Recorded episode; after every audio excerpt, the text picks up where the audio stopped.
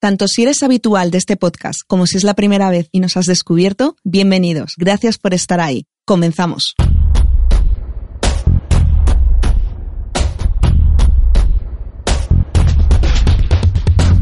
El arte de medir es un podcast creado por los profesionales de la consultora El arte de medir.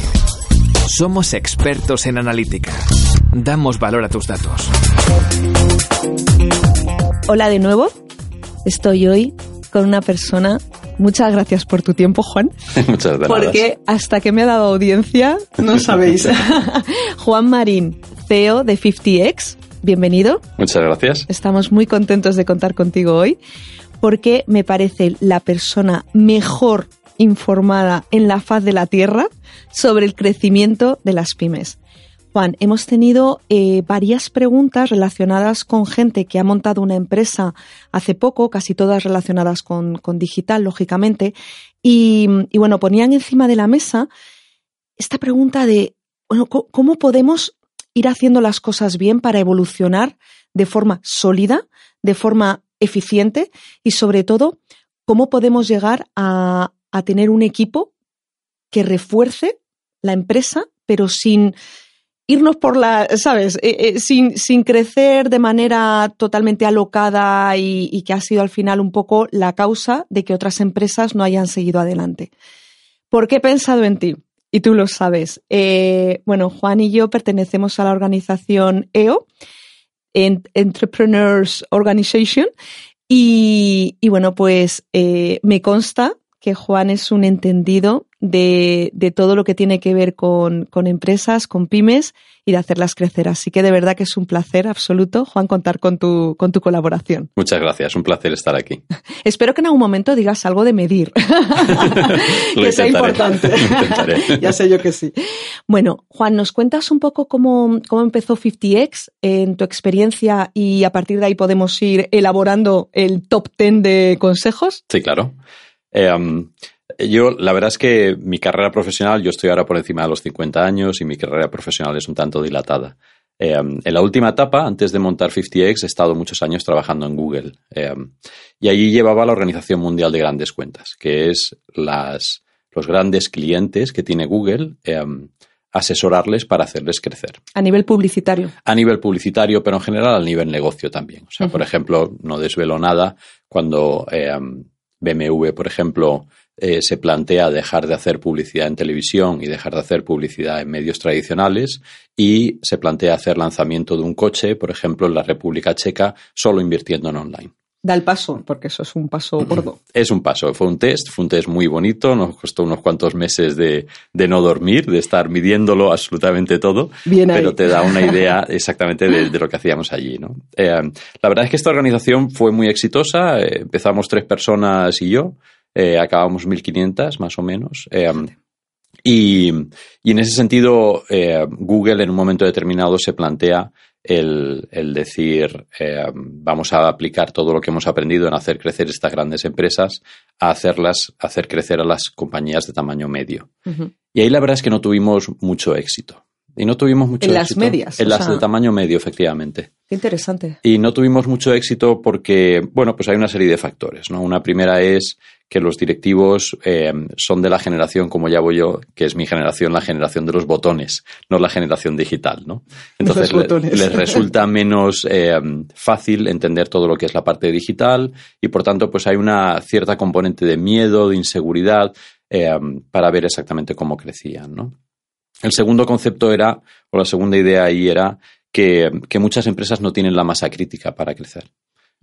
hace 10 años pues creabas una web, ponías 100 euros en Google y la web recibía un tráfico y vendías. Hoy en día ya sabemos todos que no es así. Eso no funciona. Claro. Entonces se requieren muchísimas más cosas, eh, muchísimas más palancas que tocar y los equipos suelen ser más grandes y más especializados.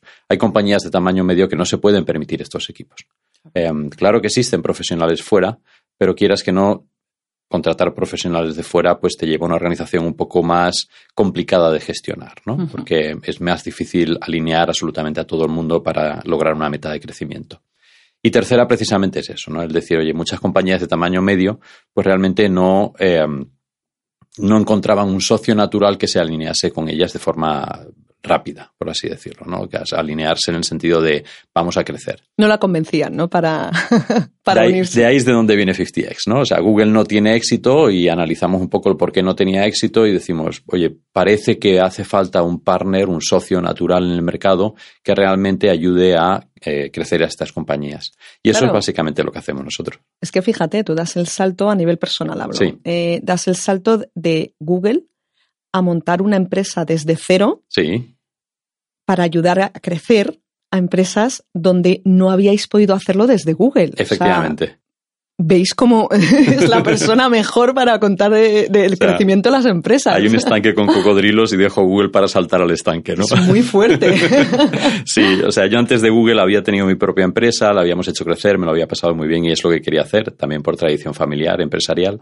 Eh, y en un momento determinado, pues, oye, desde el punto de vista vital dije, esto es lo que más me apetece. Muy Yo sé que, sí, suena raro dejar Google, pero oye, después de ocho años que estaba allí, viajando mucho, llegó el momento, mi mujer estaba encantada también con la idea y decidí dar el salto. Lógico. Entonces, volviendo a la pregunta que me hacías, eh, realmente cuando montamos 50X al principio nos focalizábamos muchísimo en todo lo que era la parte de, de lo que te dicen los libros, por así decirlo, ¿no?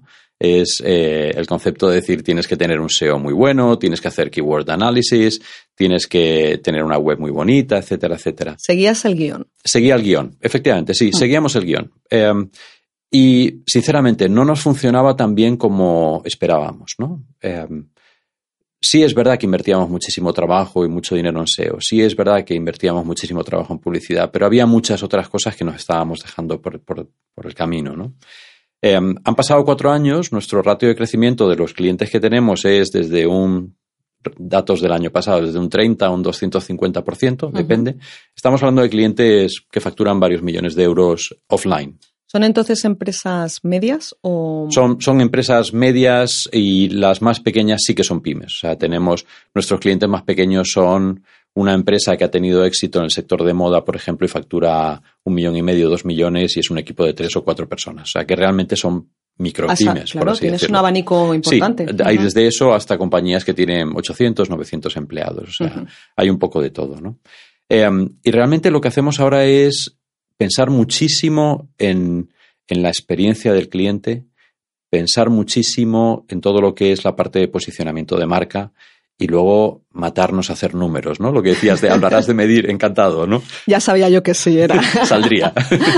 Eh, um, yo soy ingeniero, vengo también de- de- del mundo cuantitativo y medimos muchísimo, ¿no? O sea, tenemos una frase que es lo que no se mide no existe.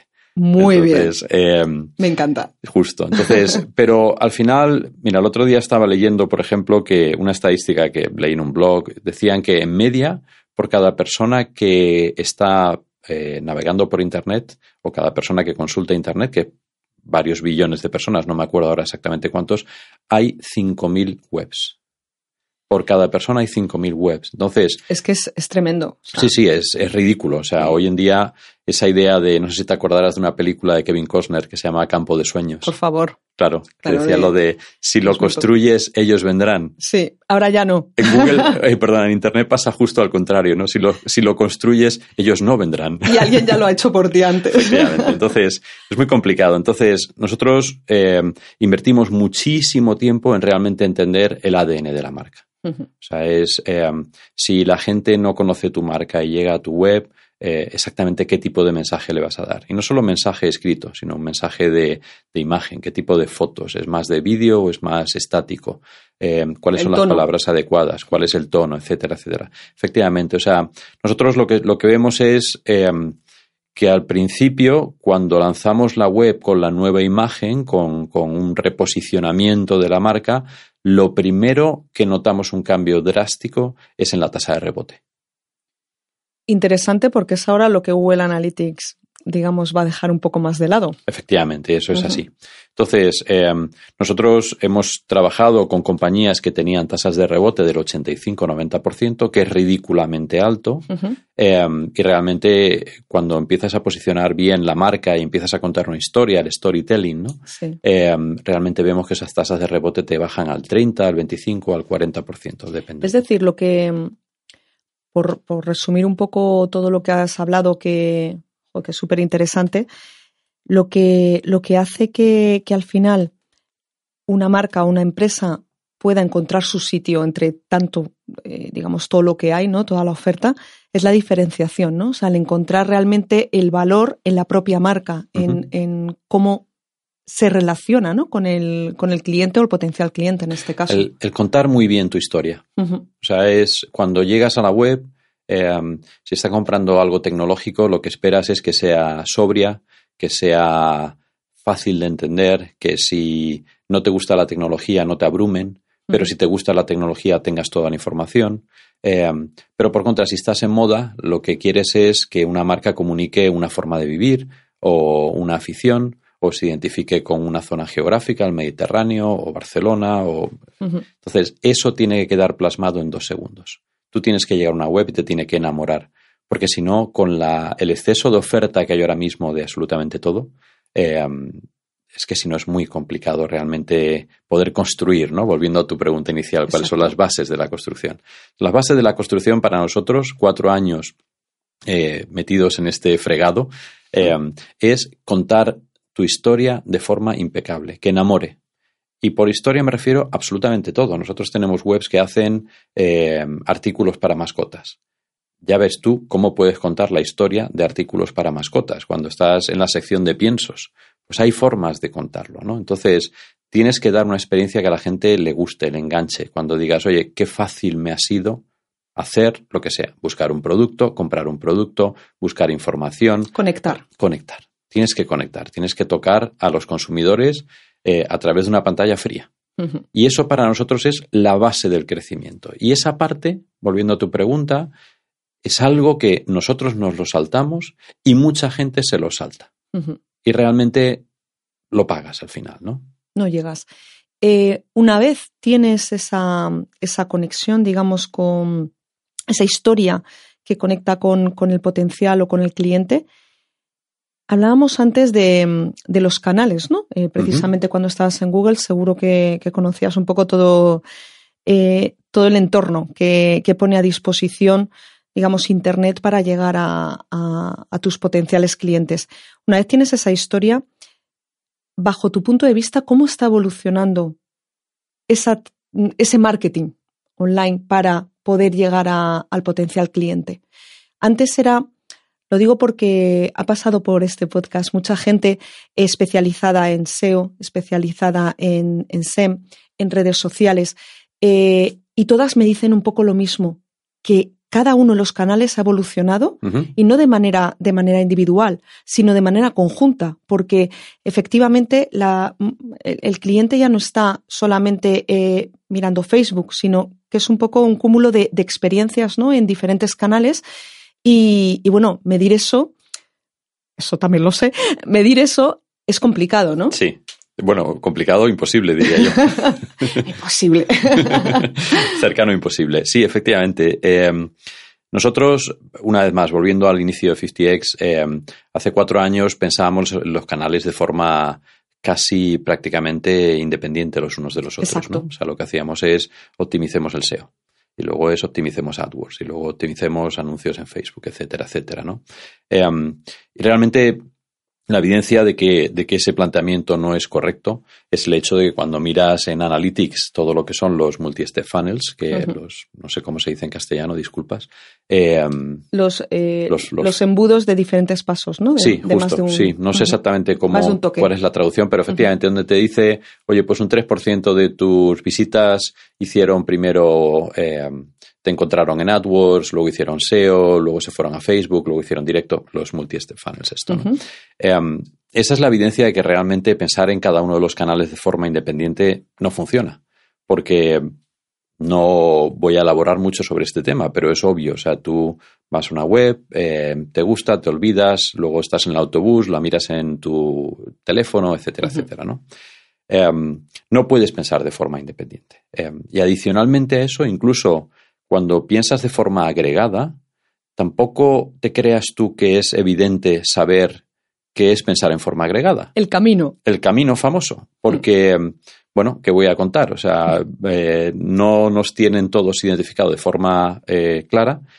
Y adicionalmente, para hacerlo todavía más complicado, lo que tenemos es que los datos que te da Facebook y los datos que te da Google, pues muchas veces son muy diferentes. Eh, no solo porque miden de forma diferente, hay gente que dice que Google mide como le interesa a Google y Facebook mide como le interesa a Facebook, Hombre, hay gente que dice eso y yo creo que es verdad. Bueno, para, nosotros lo importante es que te dicen cómo miden. Entonces tienes eh. que ser consciente de cómo miden y luego sabes que tienes que hacer ajustes a lo que te están diciendo. Teniendo la transparencia de cómo mide cada uno, hay que intentar llevártelos al terreno. Pero, pero claramente hemos abandonado el tema, de, el tema de intentar reconciliar los datos de Google con los datos de Facebook. Eh, total, que al final nosotros lo que hacemos es eh, pensamos más en las etapas del funnel y qué vamos a hacer en todos los canales en cada una de las etapas que no tanto en los canales en sí. Muy interesante. Ah, nosotros tenemos un framework, que es un framework de, una web inglesa, no me acuerdo ahora cómo es eh, el nombre de esta web, pero se llama RACE, R-A-C-E, y empieza por Reach, eh, Act, de Interact, interactuar, eh, Convert y Engage. ¿no? O sea, es alcanzar a la gente que interactúen contigo que conviertan y seguir manteniendo el contacto con ellos. Entonces, en esas cuatro etapas, que no deja de ser la consideración, etcétera, etcétera. El awareness. El awareness, consideration, etcétera. Eh, en esas cuatro etapas lo que hacemos es, en, en Rich, lo que hacemos es, bueno, ¿cuánto vamos a invertir aquí para la gente que esté iniciando su viaje? El primer contacto. El primer contacto. Entonces, eh, ahí lo que hacemos es eh, lanzar muchas actividades, lanzar, invertir bastante ¿Solamente en online? Perdona que me parece súper interesante. Típicamente en online, efectivamente, porque es el foco de nuestra compañía.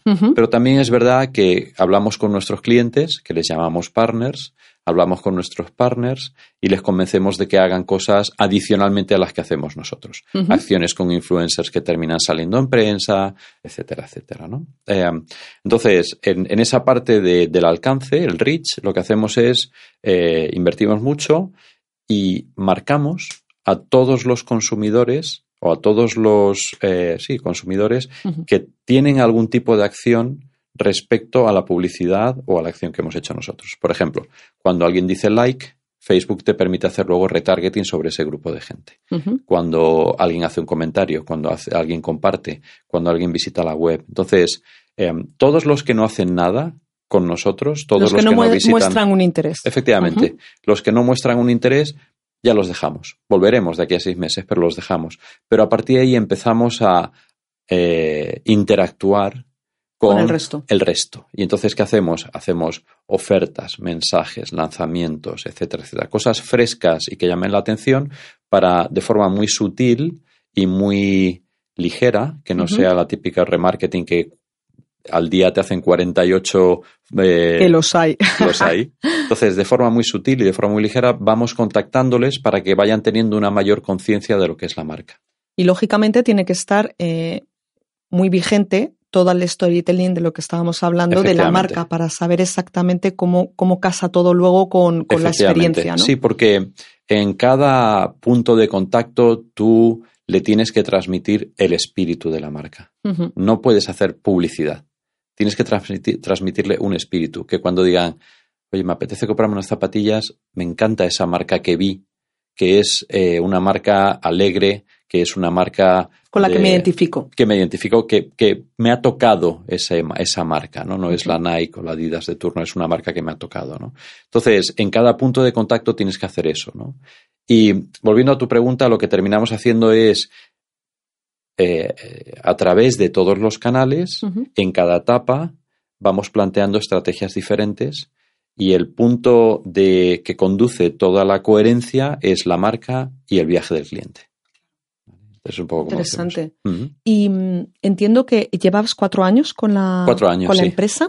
¿Cuántos empleados sois ahora? Tenemos dos oficinas, una en Madrid, otra en Ámsterdam, porque también tenemos clientes en, el norte de Europa, y somos unos 30 más o menos. La verdad es que me lo tendría que haber traído más preparado, pero vamos. Al revés, sabes que esto es. unos 30. Sobre la marcha. Lo digo porque mm, también me parece súper interesante, como te comentaba antes, eh, el crecimiento de 50x como, como marca. Eh, sobre todo por de dónde vienes, de Google, y, y un poco cómo ¿Cómo te has planteado el, montar algo desde, desde cero ayudando al final a, otras empresas con, tu experiencia a, cumplir sus objetivos y a seguir creciendo y evolucionando y a la vez tienes ese reto de hacer también crecer tu propia empresa. Claro. Es que me parece súper interesante cómo, los dos retos al final convergen, ¿no? Claro. Eh, nosotros cuando trabajamos con partners realmente absorbemos todos los gastos. O sea, es una propuesta muy diferente. Lo que hacemos es decir, la publicidad, no te preocupes, ya la pagamos nosotros. Em, lo que es la construcción de la web, no te preocupes, ya la pagamos nosotros. El personal de marketing, el software, absolutamente todo lo pagamos nosotros, ¿no? Em, cómo, son nuestros ingresos? Es un porcentaje sobre el incremento de ventas. O sea, si llevamos una compañía de X a Y, sobre esa diferencia cobramos un porcentaje, pero pagamos todo nosotros, ¿no? Entonces, nos autofinanciamos. El tema que tenemos es que no podemos crecer tanto como nos gustaría si no vamos orgánicamente. A una, orgánicamente, claro, si no vamos a una ampliación de capital. Que podríamos ir, porque realmente hay gente interesada en participar en, el, capital de la compañía, pero estamos cómodos como estamos. O sea, ¿quieres crecer orgánicamente? Pues eh, a, día de hoy, a día de hoy Parece que sí. Muy bien. Pero ya veremos. O sea, que en un momento determinado. Me río porque soy igual. Entonces, por eso sí, sí, estamos súper alineados. Eh, sí, porque al final es bueno, esto podría ser, podría ir de ganar dinero, pero al final es también tu aventura, ¿no? Y la aventura de la gente que, está metida en 50x, ¿no? Entonces, eh, tenemos un compromiso muy alto con todo lo que estamos haciendo, nos lo estamos pasando fenomenal. Y en ese sentido. Y aprendiendo, aprendiendo sobre la marcha, porque aprendiendo todo cambia porque necesitamos reinventarnos nosotros también, ¿no? Entonces, al final lo que estamos haciendo es eso, ¿no? Es eh, los beneficios que sacamos de un partner los invertimos en hacer crecer al siguiente. y, llevamos el ritmo que llevamos. O sea, ¿podríamos crecer más? Pues probablemente, pero tendríamos que ampliar. Que cambiar un poco también la filosofía que tienes eh, actualmente. Sí, justo. Es que yo creo que al final, eh, por eso tenía tantas, tantas ganas de hablar contigo aquí. Yo creo que no es lo mismo empezar una empresa, y corrígeme si me equivoco, Juan, porque los dos conocemos gente de diversas edades. No es lo mismo empezar una empresa a los 20, a los 25, a los 30 años, quizás, ¿no? Bueno, aquí me estoy tirando piedras contra mi tejado, en plan, soy súper mayor, ¿no? soy la abuela cebolleta. Que, que, empezarla con 40, o sea, o, o estar en este, en este punto, tú has dicho de pasas de los 50 y efectivamente yo creo que se buscan o se tiene otros objetivos ¿no? a, cumplir. Por supuesto tiene que ser rentable porque si no, no tiene sentido. Pero, pero es verdad que todo lo que conlleva la tecnología, aprender de cosas nuevas, al final tiene también una, una parte muy entusiasta ¿no? de, de, fundadores de empresas tipo las nuestras que, que nos ayudan a, a, tener ganas de levantarte por la mañana, ¿no? de apasionarte por esto. Sí, sí, yo llevo cuatro años y la verdad es que, excepto uno o dos, el resto de días ha sido como, bien, es lunes.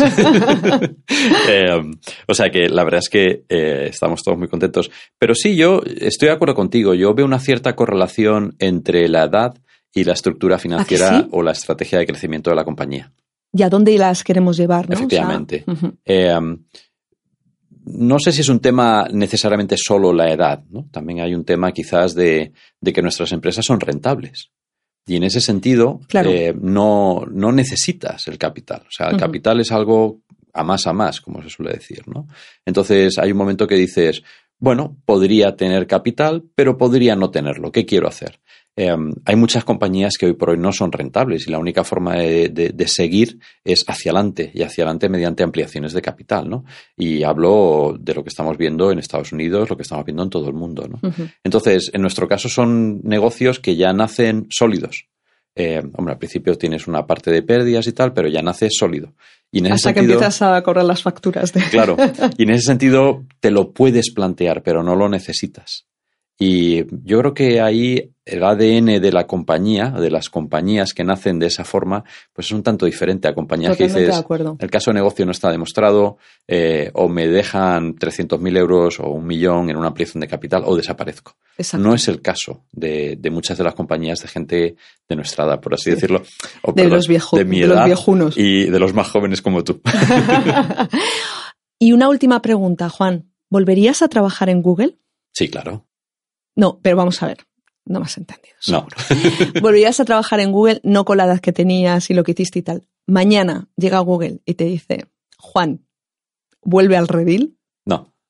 No. De hecho, ha habido. Ya lo sabía yo. De hecho, ha habido alguna que otra insinuación en algún momento determinado, pero no. No, es el momento, ¿verdad? Em, no, es, no sé si no es el momento, es, em, es que me lo estoy pasando muy bien. es que me lo estoy pasando muy bien. Yo me lo pasaba muy bien en Google, pero era otro tipo de diversión. Entonces, aquí tienes un sentimiento de, de, propiedad, tienes un sentimiento de, de destino, ¿no? Eh, tienes Cambiar cosas. Tienes un compromiso con la gente que está en 50X eh, que es, es, es, irrompible, ¿no? Entonces, el concepto este de mañana me llama un headhunter y me ofrece algún tipo de puesto, eh, que eso sí que ha pasado y la respuesta es no, claramente es no. Sí, claramente ya, no. ya me lo estoy pasando bien y ya estoy donde quiero estar. Pues muchísimas gracias, Juan. Ha sido un placer de verdad contar contigo y con tu experiencia y la manera que tienes de contar las cosas. Y, bueno, espero que vuelvas a visitarnos en algún momento a contarnos cómo ha crecido orgánicamente como un cohete 50X. Y, y nada, y a vosotros nos vemos muy pronto. Muchísimas gracias por estar ahí. El arte de medir. Pasión y precisión por los datos. Búscanos en elartedemedir.com.